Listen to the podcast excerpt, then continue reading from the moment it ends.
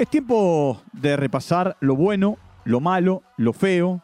Hace unos días le agregamos lo raro y hoy podríamos agregarle lo curioso de una nueva jornada en eh, el fútbol grande en la República Argentina. Llegamos a la estación número 4 de la Copa de la Liga. Walter Zafarian presenta Footbox Argentina, un podcast exclusivo de Footbox. Bienvenidos como siempre, estamos comenzando un nuevo capítulo, un nuevo episodio aquí en eh, Footbox Argentina, dentro de las plataformas de podcast de Footbox. Y llegamos a nuestro episodio número 156. Si observamos la tabla de posiciones, tanto de, eh, grupo A como del grupo B, eh, nos vamos a encontrar con, no digo situaciones atípicas, pero la mayoría creía que River y Boca, en una zona y en la otra, iban a cortarse, y sin embargo, el líder de la zona A es Banfield, con 8 puntos sobre 12, y en la zona B o en la zona 2, el líder es Estudiantes, que ganó los cuatro partidos, es el único equipo en esta copa que tiene puntaje ideal, tiene 12 de 12. Después, por supuesto, eh, en, la zona 1, River, Platense, Defensa, Argentinos, Unión y Sarmiento, todos tienen 7. Y si vemos la otra tabla, la de la zona B, aparece Colón de Santa Fe como escolta.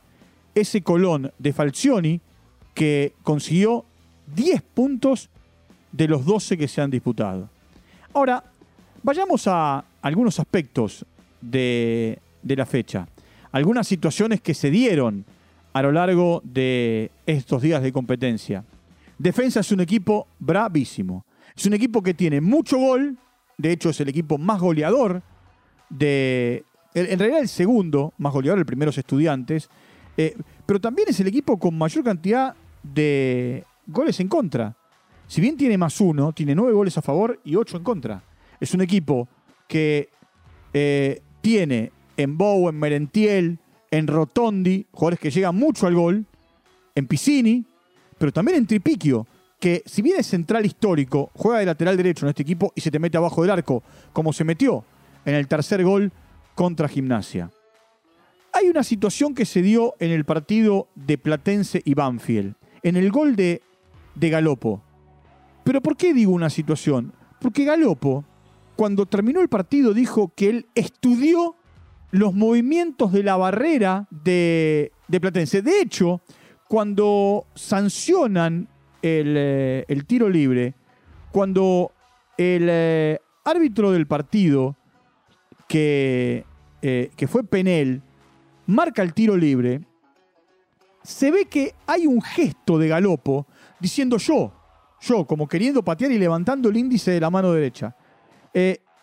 Y por supuesto, él patea por debajo de la barrera a lo Messi, a lo Ronaldinho, de ese estilo. No hay el famoso jugador cocodrilo detrás de la barrera acostado y la pelota se le mete a, eh, al arquero contra, contra el palo de la, mano, de la mano izquierda. De Olivera nada puede hacer, queda a mitad de camino. Y a partir de eso que hizo Galopo, de pedir el tiro libre, porque sabía cuál era el movimiento de la barrera, porque la había estudiado, no solamente es el gol de Banfield, es el gol del triunfo y es el gol que pone a Banfield en la punta del campeonato en una de las zonas. Gran victoria de Sarmiento, que de a poco intenta despegarse de, la zona de, los, eh, de los promedios en cuanto al descenso. Le ganó Unión 2 a 1. Gran partido jugaron River y Racing. Palo y palo, con eh, futbolistas como Enzo Pérez que se fueron lesionados en el arranque mismo del partido y con su culini en cancha, River se puso en ventaja. Gran gol de Barco. Eh, buena definición de De la Cruz. Gallardo después hizo referencia ¿no? de la Cruz. Y, en definitiva De la Cruz estuvo un tiempo largo parado. Primero por una trombosis en una de sus piernas y después porque eh, no pudo llegar a tiempo al comienzo de la pretemporada. De hecho se la perdió porque quedó varado en Uruguay producto del COVID. Eh, de la Cruz volvió y volvió bien y está bien. Lo que pasa es que Nico viene, viene bastante golpeado últimamente con lo que le ha sucedido, ¿no? Y bueno, necesitaba tener un partido como el de hoy, donde tuvo una muy buena prestación. Y también se le dio el gol, ¿no? Que, hace que eso también lo ayude para, para volver a, recuperar su confianza y, su, ritmo de juego. Y, después Racing se lo terminó empatando a River. Eh, el segundo tiempo de River, sobre todo por el lado de. Eh, Elías Gómez no fue bueno, hasta el punto que lo terminó sacando y poniendo a casco Gallardo. Eh, primero Copetti y después Miranda. Dos goles de cabeza, con la particularidad que el gol de Miranda nace de un pelotazo largo, de un centro que rechaza hacia adentro Pinola y, después, bueno, llega Miranda y, y, termina poniendo el partido 2 a 2. A Racing le costó en este último tiempo los partidos contra River. Argentinos y San Lorenzo eh, empataron uno a uno. Argentino juega bien. Ungió a Torrico en la gran figura del encuentro. Y lo terminó empatando San Lorenzo más allá del toque sutil de Centurión, porque fue gol en contra del Ancilota. ¿Quieren quedarse eh, con el toque sutil de Centurión? Bueno, quédense. Yo me voy a quedar con que es gol en contra del Ancilota, que no hace pie, que la quiere agarrar y la termina metiendo. Porque era suave eh, el movimiento de la pelota. Sigo, sigo haciendo recorrida, porque Huracán le ganó bien a Vélez. En Vélez, otra vez, ¿no? Los rumores de Pellegrino, que, que sí, que no, que se queda, que algunos hablan de Heinz y su regreso. Tranquilidad, calma, calma, calma, calma. Vélez es un equipo que ha cambiado muchos futbolistas, sobre todo de la mitad de la cancha hacia arriba, y que debe encontrar otra vez una manera de jugar hay un técnico que juega de una determinada forma, 4-2-3-1, y que no la cambia. Bajo ningún punto de vista, e inclusive hace los cambios durante el partido para sostener el esquema. Huracán con Candia y Cócaro, con los uruguayos, ganó. Y trata de acomodarse, ¿no? Hoy está cuarto en la tabla, de a poquito el equipo de Kudelka eh, se acomoda.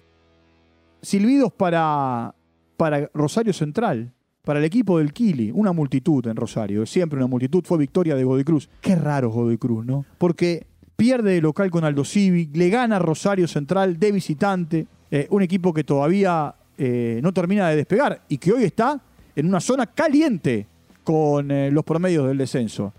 Más allá del cambio de técnico y la salida de Rodolfo de Paoli y la aparición del técnico de la reserva, Sergio Ramos, perdió Barracas. Ganaba 1 a 0 y Colón lo terminó dando vuelta ¿eh?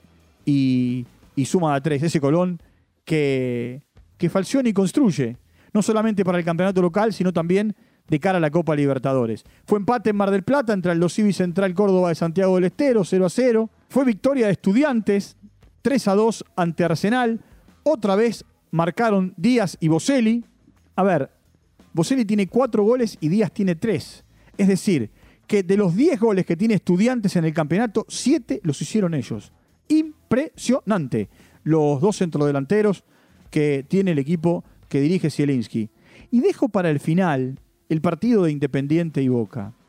Porque acá va a aparecer lo curioso. Lo curioso es que en el fútbol argentino un árbitro para el partido para que aparezcan seis personas con secadores como hace 40 años y saquen el agua. Increíble se acercan de ellos a la gente de la liga. ¿Qué pasó con los ahí secadores? Vienen, ahí vienen, ahí vienen, ahí vienen. Ah, pero son secadores como, como, los que tenemos en casa, ¿eh? Nada muy sofisticado. Uno, dos, tres, cuatro, cinco, seis, seis secadores. La verdad, año 2022, que con secadores... Me, hace acordar al Mundial del 74, que también en el medio de un partido entraron con los secadores a, a sacar el agua de una de las canchas en esa Copa del Mundo que se jugó en Alemania. Ya está. Busquemos otra manera. Busquemos otra forma. Eh, y después, cuando faltaban dos minutos, más todo el adicional, el árbitro del partido, que fue Tello, frenó el partido. Frenó el partido. Todos le decían que querían jugar no solamente esos dos minutos, sino los cinco que se dieron, porque si no había que reprogramar el partido por cinco minutos.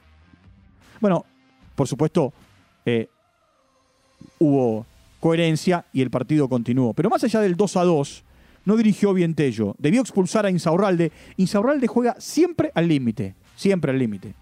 Juega siempre al límite y siempre está a punto de que lo echen. Es la tercera vez en el campeonato que salva su cabeza, la segunda consecutiva. Y después fue expulsado Fabra. También. Tello cometió un error, no debió expulsarlo. Eh, Tello, que es un árbitro que está en carrera en la Copa del Mundo, yo se los conté la semana pasada. Está en carrera y está siendo observado. Participó en la semana del simposio que se hizo en la Argentina, aquí en Buenos Aires, en el predio que la AFA tiene en Ezeiza, en el predio Julio Grondona, con los señores Pierluigi Colina y Massimo Busaca, que son los enviados de la FIFA en el plano arbitral. Bueno, lo cierto es que no tuvo un buen partido Tello y, que de esa manera eh, fue eh, también muy criticado. No hubo buenos arbitrajes eh, en algunos partidos este, este fin de semana. Una, una, jornada que va a tener a talleres con Newell's. Habrá público visitante. Córdoba abre esa posibilidad. Atlético Tucumán Patronato y Lanús y Tigre. Los partidos que, bueno, que van a completar, ¿no? entre lunes y martes, entre hoy y mañana, la, jornada número 4 de este campeonato, que tiene a Boselli como goleador, con cuatro tantos, Benedetto, Galopo, Álvarez y Candia, más Díaz, Merentiel y Lo Mónaco, todos con tres. Si uno mira la tabla, o si yo miro la tabla y se las cuento de los promedios, por ahora pierden la categoría Barraca Central, que hasta acá no ha sumado puntos, es el único equipo que perdió los cuatro partidos, y Patronato, que eh, también anda, anda ahí a los tumbos, pero que tiene que jugar un partido todavía de esta fecha frente a Atlético en la provincia de Tucumán. Para arriba, Sarmiento, Godoy Cruz, Aldo Arsenal, Central Córdoba, Atlético Tucumán, bueno, y el resto de los equipos. Eh, en la parte final, no quiero dejar de lado, si bien esto es eh, un poco la reseña del fútbol argentino en el plano local, lo que ocurrió con Bielsa. Bielsa fue despedido del el Leeds, pero tanto Leeds en la despedida como los jugadores ensalzaron el tiempo de trabajo de Bielsa, tanto para en dos temporadas consecutivas llevarlo a primera, y esta es la segunda temporada en la máxima categoría yo podría decir cuatro temporadas, casi cuatro temporadas, tres temporadas y, ocho meses ¿eh? Eh, en, el equipo, en el equipo inglés. Por otro lado, se confirma que la Argentina va a jugar en la cancha de River el partido de la eliminatoria contra Venezuela el eh, día 25 de marzo. Se cambia la fecha por bueno, todo lo que ya se sabe que se vivió en la Argentina un 24 de marzo de 1976 con un golpe militar y, por supuesto ese día es un día de mucho acto, de mucha movilización, de mucha marcha. Eh, y ahí cerquita de la cancha de River, en eh, eh, lo que es la ex ESMA, es donde se dio uno de los centros de detenciones más importantes de, de, personas. Entonces el partido se pasó para el día 25, que es viernes. Y se va a jugar en la cancha de River y Scaloni tiene que en los próximos días convocar jugadores y hay que estar atentos por eh, lo que ocurre con eh, Papu Gómez, que se lesionó y que esa lesión muscular podría dejarlo afuera, o no, veremos, de la convocatoria.